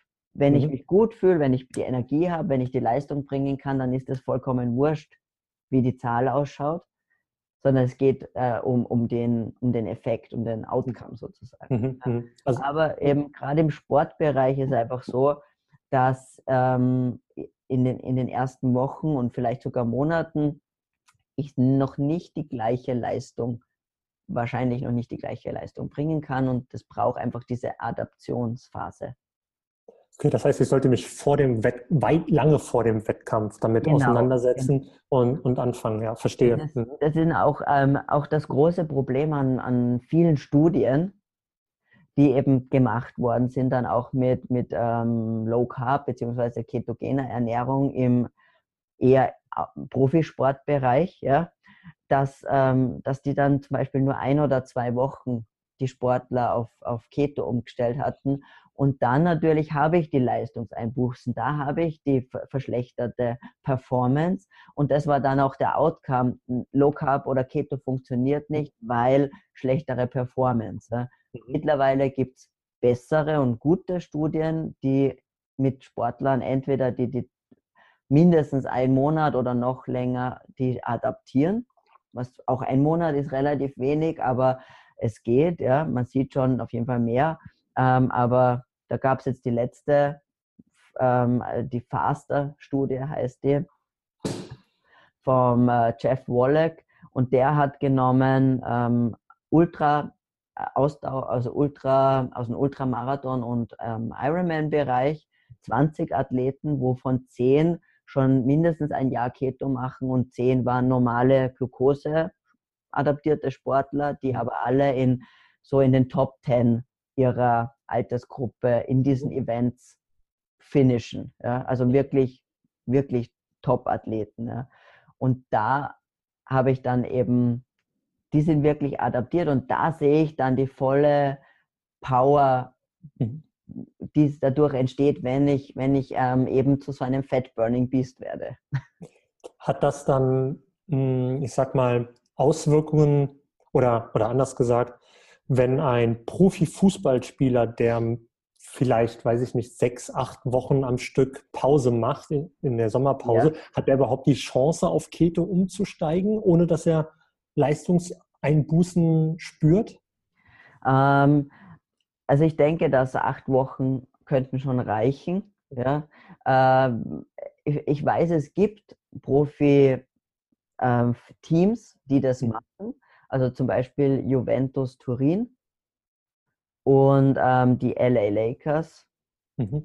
machen es zumindest, also die wechseln auch immer zwischen mehr einer, einer äh, LCHF oder Low Carb High Fat Phase, beziehungsweise auch ein moderates Low Carb mit Keto. Ja, je nachdem.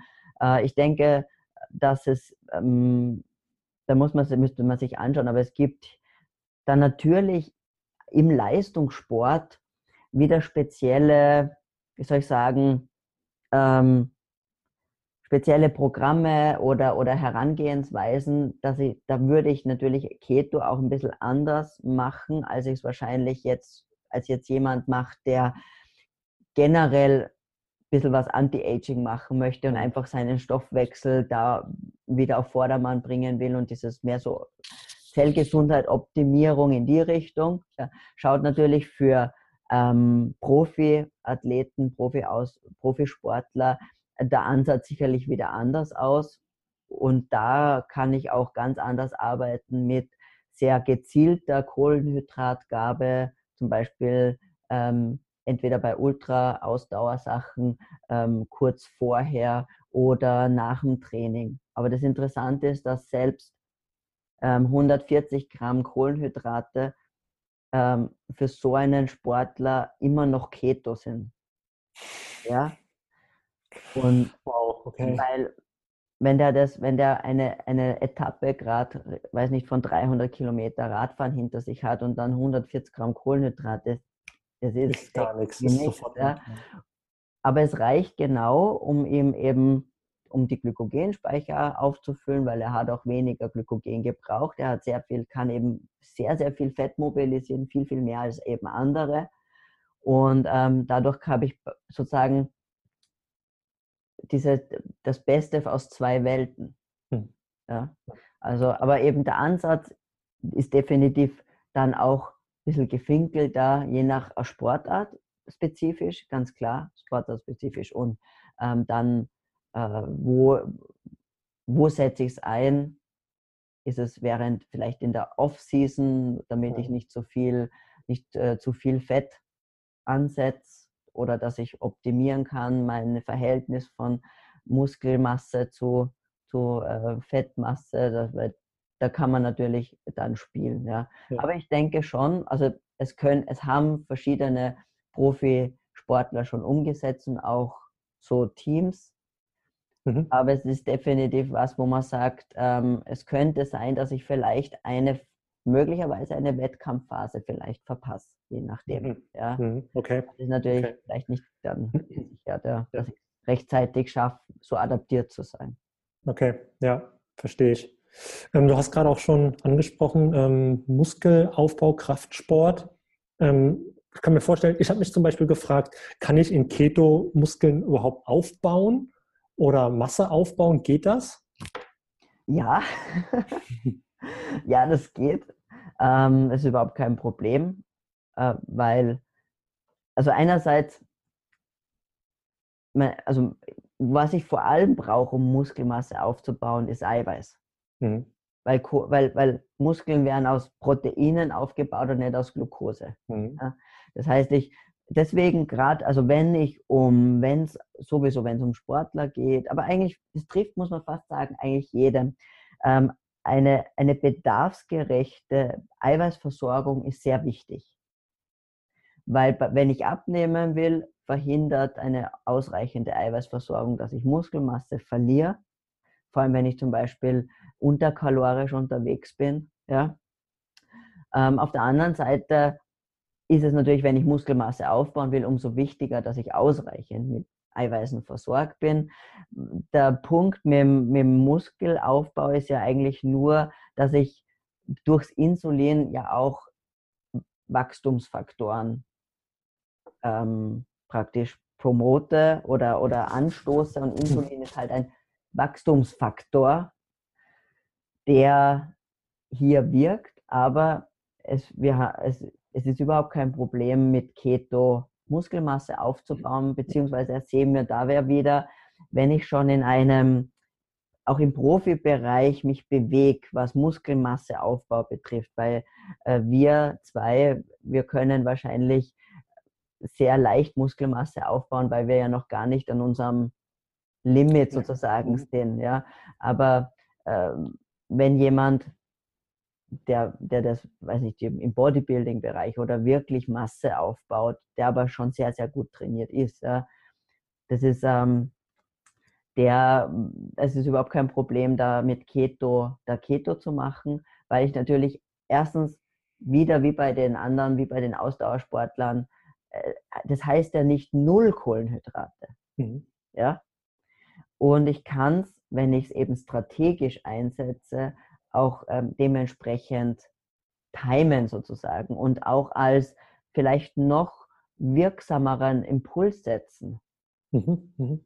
Für, für mich ist dann die, die spannende Frage, die, die Anzahl oder die Menge an Proteinen, die ist natürlich individuell für jeden ein bisschen anders. Und je nachdem, was er für ein Ziel hat, natürlich auch, muss ja auch angepasst werden. Aber es ist ja auch so, dass zu viel Protein mich aus der Ketose rausholt. Genau, das kann passieren, weil, äh, weil auch Protein Insulin promotet. Also da habe mhm. ich natürlich auch diesen Effekt. Ja. Ähm, jetzt ist es auf der einen Seite so, dass man sagen kann, wahrscheinlich ist es, es ist wahrscheinlich sowieso so, dass man ähm, kaum die ganze Zeit in Ketose ist, sondern es ist man schafft es am Anfang oder man schafft es sowieso. Es gibt nie, es gibt immer mal eine, eine Mahlzeit, wo, die, wo man vielleicht was überschätzt hat oder ähm, doch zu viel Eiweiß zum Beispiel dabei gehabt hat oder einfach doch zu wenig äh, Fett drinnen war und dann fliegt man wieder raus. Äh, und es ist auch, man darf da auch nicht zu, wie soll ich sagen, religiös oder, oder zu dogmatisch. dogmatisch sein. Ja? Mhm. Es geht ja um Flexibilität. Und es ist normal, dass, dass man immer wieder mal rausfällt und, und ähm, aber dieses Hin- und Herschwanken, wie soll ich das jetzt sagen, das, das erstens hilft es bei der, von wegen der Flexibilität. Ja? Mhm. Und es ist, es ist normal und es lässt sich kaum vermeiden. Das heißt, vielleicht sollte ich sagen, die, diese Angst, ui, da könnte ich rausfallen, weil ich vielleicht zu viel Protein habe, ist weniger dramatisch. Viel wichtiger ist, dass ich versuche, die, wie soll ich sagen, viel, dass ich sonst eher in Ketose bin. Wenn ich jetzt kurzfristig nach dem Training, weil ich ähm, mehr Eiweiß zugenommen, zu mir genommen habe, mal kurzfristig draußen bin, ist das nicht so ein Problem. Viel wichtiger sind die vielen, vielen anderen Stunden des Tages, dass ich da in Ketose bin. Und äh, es kann einfach sein, dass einen kurzfristig ein solcher Reiz natürlich rauswirft. Aber es ist natürlich dann auch ein Abwägen zwischen und das ist halt dann im Aus oder im, im Leistungssport einfach so, dass ich dann mehr oder weniger entscheiden muss, das ist eigentlich die Menge an Eiweiß, die ich brauche. Und dann gehe, nehme ich in Kauf, dass ich dann einfach mhm. rausfall. Dafür mhm. bin ich aber dann danach schnell wieder drinnen. Äh, und das ist, wie gesagt, sehr individuell und es muss aber auch überhaupt nicht einen rauswerfen. Okay, okay. Das ist nicht gesagt, das ist nicht, nicht unbedingt, das muss nicht unbedingt passieren. Ja. Und, weil das einfach, wie gesagt, sehr von der, von, von der Person abhängig hängt und mhm. auch sehr davon, auch schon ein bisschen wie insulinsensitiv jemand ist. Ja. Und äh, natürlich jemand, der sehr viel Muskelmasse hat und wahrscheinlich gerade eben ein Training hinter sich hat, der sowieso sehr jetzt sehr auf ähm, sehr sensibel ist und sowieso voll auf Proteinsynthese, gerade alle Wachstumshormone ausgeschüttet werden, äh, da wirkt dieses Eiweiß natürlich auch anders, mhm. als es jetzt ist, wenn ich auf der Couch sitze, mich nicht bewegt habe und mir jetzt einen, einen, einen Eiweißshake reinziehe. Mhm. Ja, also ja. es kommt einfach aus, auf den Kontext an, möchte ich, glaube ich, damit sagen. Mhm. Und wichtiger ist, glaube ich, dass man sich optimal dann auch wirklich versorgt mit den Baustoffen, das steht dann an erster Stelle als, ich muss dauernd in Ketose sein. Ja, ja. so von, ja. von, der, von der Bedeutung her oder von der, von der Wichtigkeit her. Glaube ich, ist die Eiweißversorgung dann sicherlich hat höhere Priorität, aber das ist ja auch nur was, was ich dann einmal oder so am Tag mache und den, die ganzen anderen 23 Stunden kann ich in Ketose sein. Ja. Mhm. Wenn, wenn ich das jetzt so richtig verstanden habe, heißt das, ähm, also ja, A, ich muss mein, wenn ich meinen Stoffwechsel angepasst habe, dann ist es immer noch wichtiger, was ist mein Ziel? Also habe ich Muskelaufbau als Ziel, dann brauche ich die Proteine natürlich für die Muskeln, um sie aufzubauen. Ähm, aber habe ich den Stoffwechsel auch umgestellt, kann ich Fette auch zur Recovery nutzen? Geht ja, das? Äh, man kann auch zum Beispiel, wenn es darum geht, ähm, zum Beispiel die Glykogenspeicher aufzufüllen. Ja? Mhm. Das kann ich sehr wohl. Ich kann auch ähm, Eigensynthese an Glucose machen. Und die mhm. wird dann auch genutzt. Und ähm, wenn das, ähm, das nennt sich Gluconeogenese.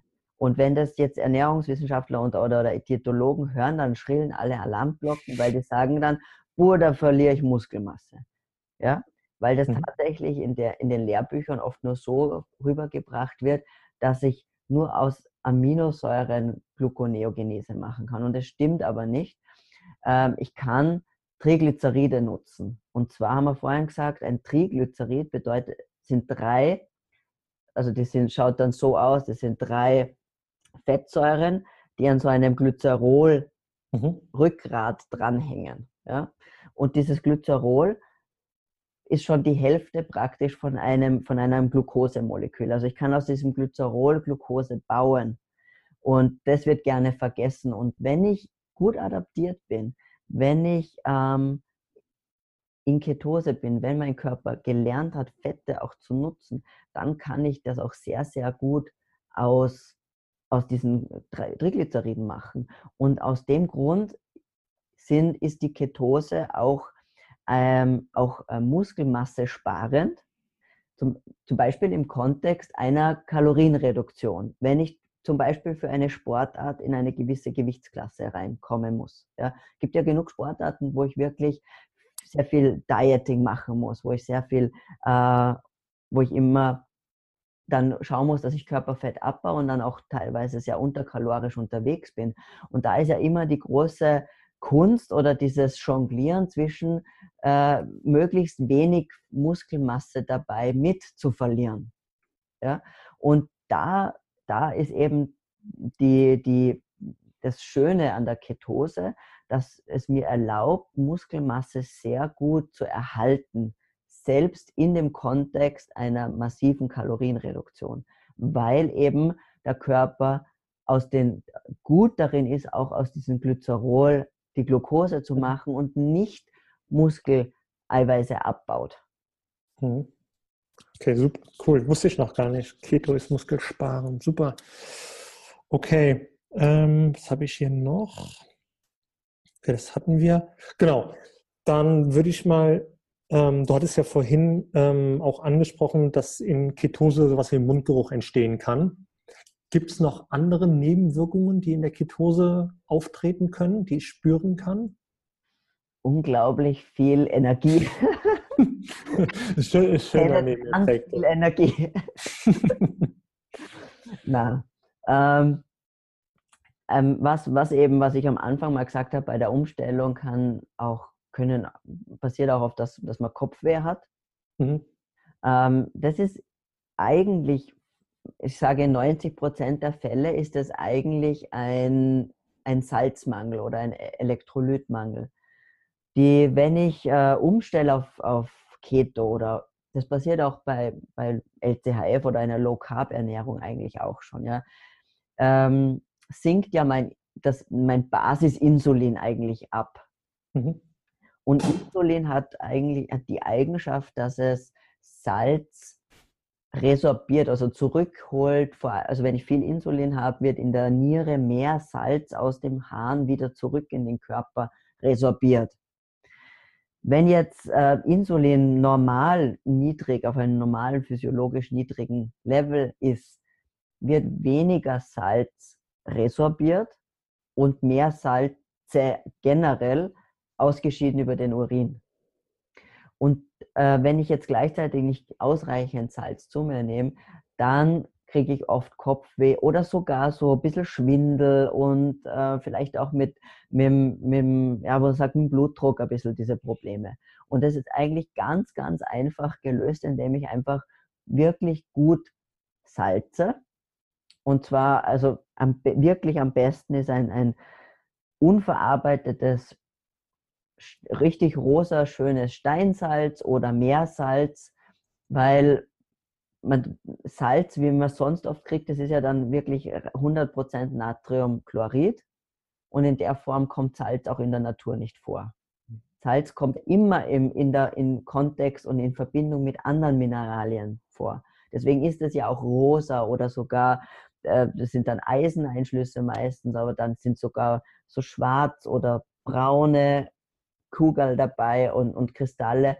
Und dieses, diese Buntheit zeigt ja eigentlich, okay, da sind noch andere Sachen drin. Ja. Und das ist wirklich, das, das finde ich ähm, ganz faszinierend, wenn man sich jetzt also ganz normales, verarbeitetes Tafelsalz auf die Zunge gibt. Das brennt richtig, das ist scharf, sehr unangenehm. Ja. Wenn ich aber ein gutes, ein richtig gutes Steinsalz auf die Zunge nehme, dann ist es nicht scharf. Es schmeckt teilweise sogar leicht süßlich, mhm. aber, aber nie, nie dieses Brennen. Und, ähm, und ich glaube eben gerade auch Salz hat ja so ein bisschen einen schlechten Ruf, so wie Fett. Aber auch da denke ich, es kommt auf die Art des Salzes drauf an. Und ähm, wenn ich gutes Salz nehme und es sowieso im Kontext von, von Low Carb oder von Keto, brauche ich die Salze unbedingt. Und da ist halt wichtig, zum Beispiel gut salzen oder auch super so ähm, Rinder, Knochenbrühe, Knochensuppe zu machen. Auch toll, weil da habe ich auch viele, viele andere Mineralstoffe, die da drinnen gelöst sind. Da habe ich auch noch tolle Eiweiße, also Kollagen zum Beispiel. Also so eine Knochensuppe ist überhaupt äh, einfach ein tolles Lebensmittel.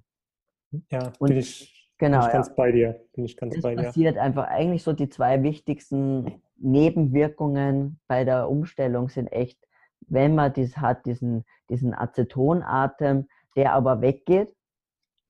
Ähm, und die, die Sache mit, der, mit, dieser, ja, mit dieser Schwäche oder mhm. Kopfschmerzen, fast sogar eben auch grippeähnliche Symptome. Deswegen heißt es auch ähm, Keto-Flu, also wie die Grippe auf Englisch, Keto-Flu auch als Name. Mhm. Ich kenne, mir fällt gerade der Name nicht ein, was mich ein bisschen ärgert, aber es gibt ein sehr gutes Buch zum Thema Salz. Äh, ähm, Salt Fix oder so heißt es nicht so? Ja, ich glaube ja, The ja. Salt Fix, ja. ja. Ähm, ich, wir werden das mal in die Shownotes packen. Das, das, das ist auch super, genau. Genau. Der, genau. Ist, der ist gut, ja. Ja. Ähm, der, zum, genau. Ja. Eine gute Webseite auch generell zum Thema Keto und, und richtig Muskelmasseaufbau ist Keto Gains. Mhm. Okay. Ähm, so, ich hätte jetzt, ich lasse den Part mal mit dem Zero Kalorien Drink ja, raus, weil wir sind schon relativ lange dran. Genau. Da ist ja noch was anderes zu tun. Deswegen würde ich ähm, zum Abschluss oder vor dem Abschluss noch mal ganz kurz ähm, das Thema, ähm, also Keto, Paleo, Lifestyle ähm, noch mal kurz zusammenbringen. Ähm, genau. Ich finde, ein, ein, eine Frage ist immer ganz spannend, wenn es ums Thema Proteinpulver geht zum Beispiel. Ähm, theoretisch sind die meisten alle nicht ähm, Paleo geeignet, aber da gibt es halt viele stehen dann vor der Frage, nehme ich ein Eiweißprodukt aus äh, von, von, Tieren oder von Pflanzen? So, dass die zwei Möglichkeiten hat man letztendlich, vegan oder tierisch. Ähm, und dann ist die Frage, ist unser Körper überhaupt dazu gebaut, Milchproteine aufzuspalten? Das ist meine erste Frage. Ähm, also die, ja, die Sache mit der Milch ist so eine, ist sehr, ist schwierig zu beantworten, sagen wir mal so. Man muss, ich glaube, das eine ist, wenn ich sage, wie schaut es bei Jäger, Jägersammlergesellschaft aus? Muss man sagen, ja, es gibt Jägersammler, die sehr, sehr, sehr viel Milch konsumieren, zum Beispiel die Maasai. Oder auch Mongole, die in der Mongolei. Ähm, die haben halt dann oft Kamelmilch oder, oder Schafe. Ja? Ähm, das heißt, Milch war schon immer ein wichtig, also kann ein, ein wichtiger Part einer, einer ähm, Primal, einer, einer Ancest also einer ursprünglichen Ernährung mhm. sein. Aber dann kommt dann das Aber. Ja? Ähm, weil Milch, es schaut zwar so, also man hat so den Eindruck, ja, Milch ist diese weiße Flüssigkeit, die ich da kaufe, aber dass die Milch in diesem Milchbackerl sehr wenig mit der Milch zu tun hat, die jetzt die Maasai zum Beispiel trinken, muss uns einfach bewusst sein, dass äh, nicht nur, dass natürlich äh, die Kühe ganz andere sind und, und ähm, wir durch Futterzusätze und, und diverse Gaben hier eingreifen und sich das vielleicht auch in der Milch widerspiegelt, dann die, dass wir, dass unsere Kühe dauerschwanger sind. Ja, die sind ja dauerträchtig und mhm. äh, das machen weder die Maasai noch die Mongolen, die lassen die ein halbes Jahr lang trocken stehen, heißt es. Ja, da wird, da gibt's das nicht. Und ähm, das sind ein, und dann natürlich die ganzen Verarbeitungsschritte, die mit der Milch bei uns passieren. Das Pasteurisieren, das Homogenisieren, das verändert dieses Lebensmittel. Und das ist so dieses, das ein bisschen gemeine ist, dass man einfach es der Milch in dem Sinne nicht ansieht, weil sie schaut ja immer noch gleich aus. Es ist eine weiße Flüssigkeit und die kommt aus der Kuh oder aus dem Euter raus. Ja, und, ähm, und es ist für uns sehr schwer begreiflich, dass dieses Lebensmittel wenig mit dem zu tun hat, was jetzt vielleicht auch unsere Großeltern noch gehabt haben. Ja, weil ähm, da wurde vielleicht nicht, da wurde, ist nicht homogenisiert worden. Pasteurisiert schon, aber nicht homogenisiert. Ja. Sie hatten eine eigene Kuh. Genau. Das hat sich alles ähm, sehr schleichend verändert und man hat so den Eindruck, wieso wir haben doch früher auch die Milch getrunken äh, und äh, wieso soll das jetzt auf einmal schlecht sein? Das heißt, Milch hat sich als Lebensmittel stark verändert und ähm, ist sicherlich nicht zu vergleichen mit der Milch, die die die ähm, Jägersammler, so wie die Maasai oder so, hier, so traditionelle Hirtenvölker eben konsumieren. Ähm, das ist so ein Punkt, ja, ein, ein, einer, den man sich vielleicht auch bewusst machen sollte, dass man auch, dass es auch meiner Meinung nach auch viel zu viel Milchprodukte hm. konsumiert werden, ist glaube ich auch, finde find ich einfach, das ist eine persönliche Meinung, ja, aber ich denke von einem äh, von meiner Erfahrung jetzt mit, mit Menschen ist es schon so, dass generell es den Leuten besser tut, sie wegzulassen oder weniger davon zu konsumieren. Mhm. Also das schon, ja. Ja, ich habe, ich frage deswegen, weil ich habe jetzt letzte Woche, glaube ich, war das, hm, auf Facebook einen Teaser zu einer neuen Doku bekommen, als, als, als Werbung letztendlich. Da ging es darum, dass pflanzliches Protein letztendlich das ist, was für den Menschen bestimmt ist. Denn die Tiere essen ja auch die Pflanzen und ohne die Pflanzen gäbe es keine Tiere. Das ist so die, ähm, die Argumentation von den, das waren Wissenschaftler, die das gesagt haben. Letztendlich sollten wir alle auf die pflanzlichen Proteine zurückgreifen und nicht auf tierisches Protein. Ähm, ja, also äh, die Argumente, also diese, diese Argumentationskette finde ich ist ein bisschen ob, ob seltsam, muss man fast, äh, muss ich sagen. Ja, also ich habe das auch gesehen. Äh, das würde nämlich dann auch den Schluss zulassen, jeder Fleisch, also jeder Carnivore, müsst, also jeder Löwe und Tiger und, und Wolf, die, dass die eigentlich auch, eigentlich auch Pflanzen essen sollten, weil die Tiere, die, die, weiß ich, das Reh isst, isst ja Pflanzen und baut daraus Muskeln auf. Mhm. Das heißt, eigentlich muss der Wolf auch Gras essen oder, weiß nicht, Zapfen oder sonst was, ja, oder Rinde, weil der ja auch dann in Umkehrschluss das, das, weil das Viech, das, das Pflanzenfresser hat ja auch aus der Rinde dann das Muskeleiweiß aufgebaut. Und dann isst der Wolf, soll der Wolf doch lieber gleich die Rinde essen. Okay, das macht hinten und vorn keinen Sinn. Ja? Hm.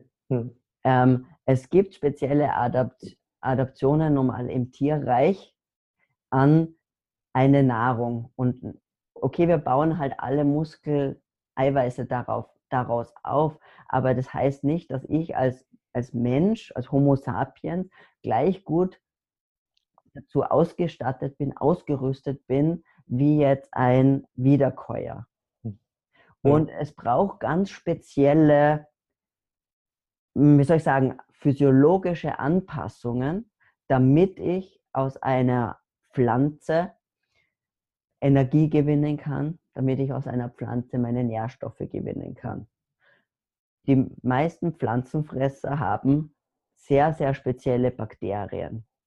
Und sie haben entweder sie, sie haben einen, einen speziellen Magen, der aus Kammern besteht, wo ein Teil so ein, ein, eine, eine, ein Umfeld bietet, wo sich Bakterien wohlfühlen der ist dann nicht sauer, sondern das ist eben der Blättermagen, wo sich Bakterien wohlfühlen. Und diese Tiere müssen den ganzen Tag essen und wiederkäuen, damit die Bakterien im Magen die Zeit haben, die Pflanzenmaterialien aufzuspalten und zu, im Wesentlichen zu Fettsäuren abzubauen. Weil ja. das machen die. Und, ganz und, und eigentlich lebt eine Kuh, eigentlich ist eine Kuh eine High-Fat-Diet weil sie ist die Fettsäuren, die die Bakterien im Labmagen machen. Okay. Ja? Und ähm, alle Pflanzenfresser haben verschiedene Anpassungen. Nicht jeder ist ein, ein Wiederkäu, andere haben einfach zum Beispiel sehr, sehr lange, der, äh, der Darm ist zum Beispiel sehr lange oder haben einen großen Blinddarm noch, der eigentlich auch ein Bakterienreservoir darstellt. Ja? Wir haben das alles nicht mehr. Ähm, Pflanzenfresser müssen auch die ganze Zeit essen. Und ähm, äh, der, die Möglichkeit oder die Anpassung, die Strategie, tierische Produkt, tierische Eiweiße zu essen oder Fleisch zu essen, hat uns als Mensch ermöglicht, Zeit für andere Dinge zu haben. Mhm. Ja. Ja? ja? Weil wir müssen nicht den ganzen Tag essen. Wir müssen nicht Tonnen an Nahrung zu uns nehmen, Nein, wir können einmal am Tag essen oder zweimal am Tag essen oder sogar nur alle zwei oder drei Tage essen und haben Zeit für andere Dinge. Das mhm. ist ganz, ganz wichtig für uns, weil sonst hätte, hätten wir uns ja nie entwickelt, weiterentwickelt. Ja. Ein anderer Punkt ist auch, dass ähm, das nennt sich Ex Expensive Tissue Hypothesis. Das heißt, dass ähm, schaut man sich, vergleicht man einen 50 Kilo Menschen mit einem 50 Kilo Menschen Affen, dann sieht man, dass eigentlich alle Organe prozentual sehr gleich groß sind mit zwei, mit zwei Unterschieden oder zwei Ausnahmen. Der Mensch hat ein sehr großes Gehirn, also wesentlich größeres Gehirn als der Affe oder der Menschenaffe. Und wir haben einen kleineren Darm als der Menschenaffe. Das heißt genau umgekehrt proportional. Und die Hypothese ist die, dass ähm, sowohl ein Darm als auch ein Gehirn sehr energetisch sehr aufwendige Organe sind. Wir, wir verbrauchen 25 Prozent unserer, unserer Gesamtenergie für unser Gehirn. Ein Schimpanse nur neun. Mhm. Ja? Mhm. Das, und die Hypothese ist, wir können uns nicht beides leisten. Nicht einen aufwendigen Verdauungstrakt und ein aufwendiges Gehirn. Es geht nur entweder oder. Und wir haben durch diverse Entwicklungsschritte ein aufwendiges Gehirn entwickelt und können dadurch keinen aufwendigen Darm mehr haben. Aber dafür haben wir andere Mechanismen entwickelt, wie Kochen zum Beispiel, was eine Art von Vorverdauen ist. Wir haben Werkzeuge entwickelt, um Pflanzenfasern zu zerstoßen. Wir haben kooperative Jagd entwickelt und, und das wird immer vergessen. Die Nutzbarmachung von Energiequellen wie zum Beispiel ähm, Tiere, also zum Beispiel Gehirne oder Knochenmark, war in der, für die Entwicklung des Menschen ganz essentiell. Hm. Ja, da gibt es auch die, ich weiß nicht mehr in welchem Buch es war, aber es gibt die, die Theorie, dass, weil unsere Vorfahren auch Gehirne gegessen haben, ähm, es war einer der Gründe, warum wir jetzt so ein großes Gehirn haben. Also das hat dazu beigetragen. Ja, sicher, weil woraus besteht ein Gehirn? Ja? Aus Fett. Aus, genau, und, und ein Gehirn liefert halt alle Baustoffe, um ein gutes Gehirn zu bauen. Ja? Das ist ja, ja. praktisch natürlich. Ja? ja. Und ähm, äh, eben was man auch nicht vergessen darf, ist, weil vielleicht dann, dann kommt immer, ja, aber wir haben ja auch ganz, wir haben ja nicht immer Jagderfolg und so. Das ist alles richtig, ja. Aber wir haben auch nicht als, wir sind ja auch nicht immer auf Mammutjagd gegangen, das war auch erst später, sondern wir haben angefangen als eigentlich als Aasfresser. Beziehungsweise haben wir andere große Raubtiere die Beute erlegen lassen und haben sie ihnen dann abgeknöpft. Sehr, sehr effizient, machen viele Jäger-Sammler-Gesellschaften immer noch. Gibt es Videos auf YouTube, wo man das sieht, wo die den Löwen ein Stück Gazelle wegnehmen. Mhm. Ja sehr effizient. Ja. Beziehungsweise sind so Sachen wie ein Schädelknochen selbst für große Raubtiere oft schwer zu knacken. Und da ist, haben wir dann schon, also das war schon noch als ähm, Australopithecus, also das ist die Stufe vor Homo sapiens, haben wir halt durch Steinwerkzeuge begonnen, die Fähigkeit gehabt, Schädelknochen zu öffnen, ähm, die, längs, die langen Knochen auf, zu öffnen und dadurch an Knochenmark, an sehr fettes, sehr energiereiches Knochenmark mhm. ranzukommen und an den an Schädel, äh, also an, an Hirn und ähm, auch Auge und Zunge zum Beispiel. Und das ist, wie gesagt, die Steinwerkzeuge gehen zurück auf 2,5 Millionen Jahre. Also es ist mhm. ein relativ langer Zeitraum. das stimmt, das stimmt. Also ich würde jetzt hingehen und mir die perfekte Ernährungsweise zusammenbauen und für mich würde die aus Paleo bestehen, Keto, ähm, beziehungsweise auch intermittierendes Fasten. Es ist keine Ernährungsweise, aber es ist ja letztendlich mal das Essen am Morgen zum Beispiel weglassen. Mhm. Ähm, und da habe ich dann aus meiner Sicht die, ein Konstrukt für den Fettburning, für das Fettburning Beast. Ähm, ich habe die nötigen Fette, ich kriege das, das gesunde Protein, die gesunden mh, hm, Nährstoffe aus dem Gemüse, was ich halt aus der Paleo-Ernährung reinziehe. Und es gibt halt auch so ein bisschen, habe ich festgestellt, äh, auf Facebook vor allem in den Gruppen, die Leute haben immer wieder nachgefragt, kann ich das essen? Ist das Keto? Ähm, nur weil es keine Kalorien hat, beziehungsweise keine Kohlenhydrate, ja. ähm, muss man sich trotzdem mal überlegen, was führe ich da jetzt eigentlich zu mir? Will ich das in meinem Körper haben? So Süßstoffe wie Aspartan oder Stevia und all diese Dinge, ähm, kann ich mir vorstellen, ist nichts, was ich ständig zu mir nehmen kann. Siehst du das, siehst du das genauso? Ja, ja, ich sehe das genauso wie du. Und ähm, für mich bildet Paleo eigentlich das Dach. Mhm. Ja, also ich, egal für welche Makronährstoffzusammensetzung man sich jetzt entschließt, aber Paleo ist ja so ein bisschen dieser Überbegriff. Das heißt, eine Ernährung aus echten Lebensmitteln, die möglichst äh, möglichst äh, gut produziert wurden natürlich, die vielleicht saisonal sind, die ähm, auch meinem, meinem Breitengrad entsprechen, in dem ich, aus dem ich stamme. Ja, auch das ist ganz wichtig. Ich, und mit den Prinzipien von Paleo auch, von wegen eigentlich so Fake Foods und, und äh, all diese Dinge, ja. Niemand braucht Nachbauten. Natürlich, sie machen manches einfacher und in einem gewissen Kontext und für gewisse Menschen ist es okay und das darf man auch nicht verurteilen. Es hat alles seinen Platz. Ja. Aber ähm, es gibt natürlich, es gibt eben auch die, man kann das eben so und so umsetzen und es gibt natürlich die, die, sage ich, Speck und Steak und, und weiß nicht, Shake, äh, Low Carb Shake, Zeugs, Diät, ja, die auch geht wahrscheinlich und vielleicht auch für einen gewissen Zeitraum auch seine Berechtigung vielleicht hat, weil es leicht ist, aber sicherlich nicht, wo sich sagt, es ist eine gut formulierte ketogene Ernährung. Und gut formuliert ist sie sicherlich, indem ich ähm, mir eben die Paleo-Prinzipien zu Herzen nehme, indem ich schaue, dass ich ähm, so viel Gemüse wie möglich in meiner Ernährung habe. Gemüse ist einfach, ist super, gibt es gar nichts. Ja. Ähm, da, wenn ich wirklich Keto machen möchte, komme ich einfach dann ums Messen nicht herum, weil ich muss einfach nicht, ich kann das nicht raten, weil wenn ich nur, nur nach Tabellen gehe, schränke, schränke ich mich wahrscheinlich unnötigerweise ein. Ja? Weil es geht da sehr viel darum, individuell die persönlichen ähm, Toleranzgrenzen herauszufinden und nicht jeder reagiert auch gleich auf die gleichen Nahrungsmittel. Ja.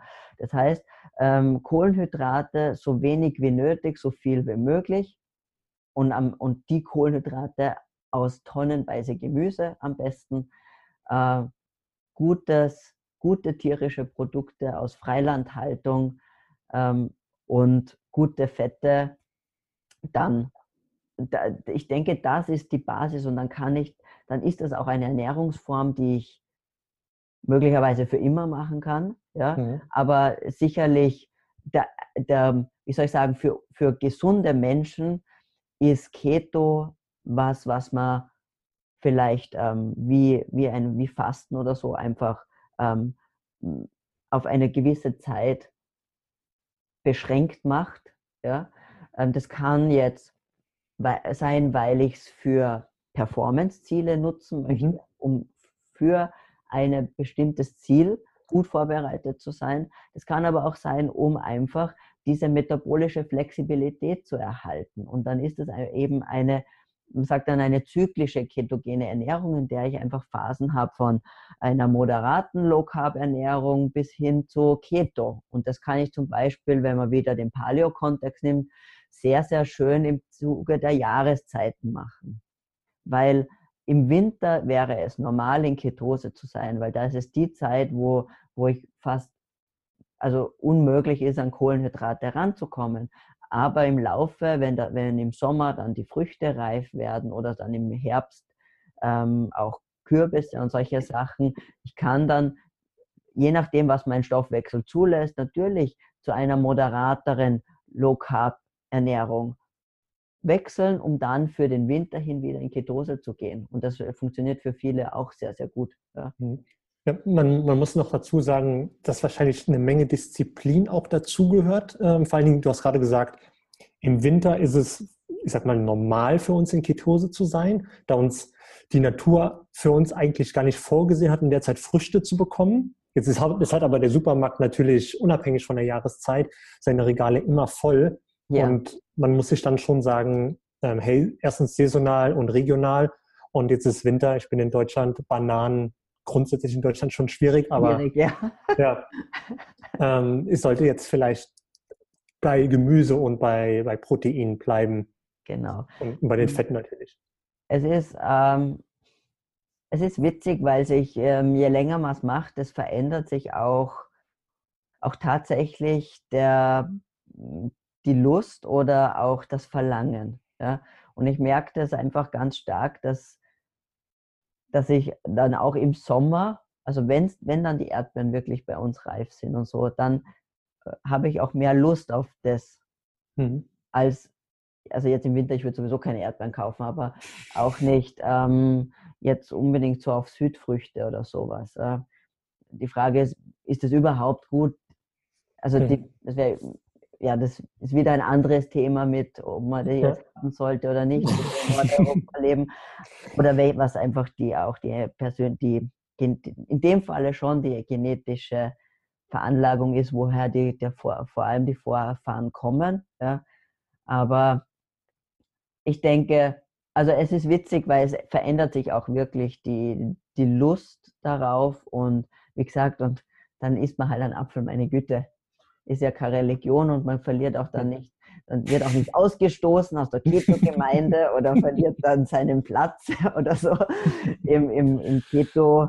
Äh, Himmel. Jeder darf bleiben. also äh, ja. ja. Ich glaube, das Wichtigste ist, man darf das nicht so verspannt angehen, sondern es ist ja. Es ist kein, es ist kein Dogma. Es ist kein ähm, Dogma und es, es ist einfach eine, eine Strategie, die man ausprobieren kann. Ja. Hm, hm. Es macht aber definitiv Sinn, sich zu überlegen, das Thema aus gesundheitlichen Aspekten zu betrachten und zu sagen, Keto, aber dann mit Paleo-Prinzipien genau. letztendlich. Genau, Keto ja. mit Paleo-Prinzipien und es kann ja auch, und ich finde einfach nett, weil was so, man kann es ja mal ausprobieren. Was ist, was ist denn das Schlimmste, was passieren kann? Ich meine, selbst wenn ich eine, einen Monat Fett esse und äh, gefühlt Angst habe, einen Herzinfarkt zu haben, von einem Monat Fett essen werde ich keinen Herzinfarkt haben. Ja? Mhm. Also da sind schon die vielen, vielen Jahrzehnte davor sicherlich relevanter. Das ja. heißt, das ist das Schlimm, was habe ich zu verlieren, außer mhm. dass ich mal einen Monat was anderes ausprobiert habe. Und äh, ich glaube, man sollte das auch ein bisschen so mit diesem mit dem Gedanken im Hintergrund, mit diesem bisschen diesen neugierigen Forschergeist und zu sagen, was, probiere das jetzt aus, informiere mich äh, ordentlich, mach's richtig, äh, hol mir vielleicht Hilfe, wenn ich die brauche und ähm, dann mache ich das mal für einen Monat und schaue, was passiert. Also du würdest sagen, man sollte Keto ähm, für einen Monat ausprobieren. Ja, schon, weil ich brauche ja mal am Anfang ein bisschen Zeit, bis, ich's, äh, bis ich auch das heraus habe und, und dann natürlich diese Anpassungsphase mhm. von vielleicht einer Woche bis zehn Tagen. Und mhm. da braucht man so mehr oder weniger schon einen Monat, um mal überhaupt in den Genuss zu kommen, das zu fühlen.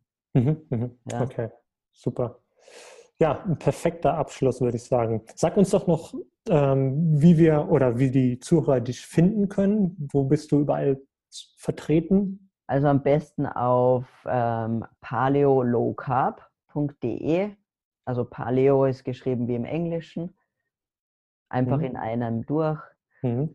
Da, äh, das ist mein Blog und ähm, man findet mich auch da auch auf Facebook und auf Instagram unter Paleo LC oder, oder sonst halt über den Blog.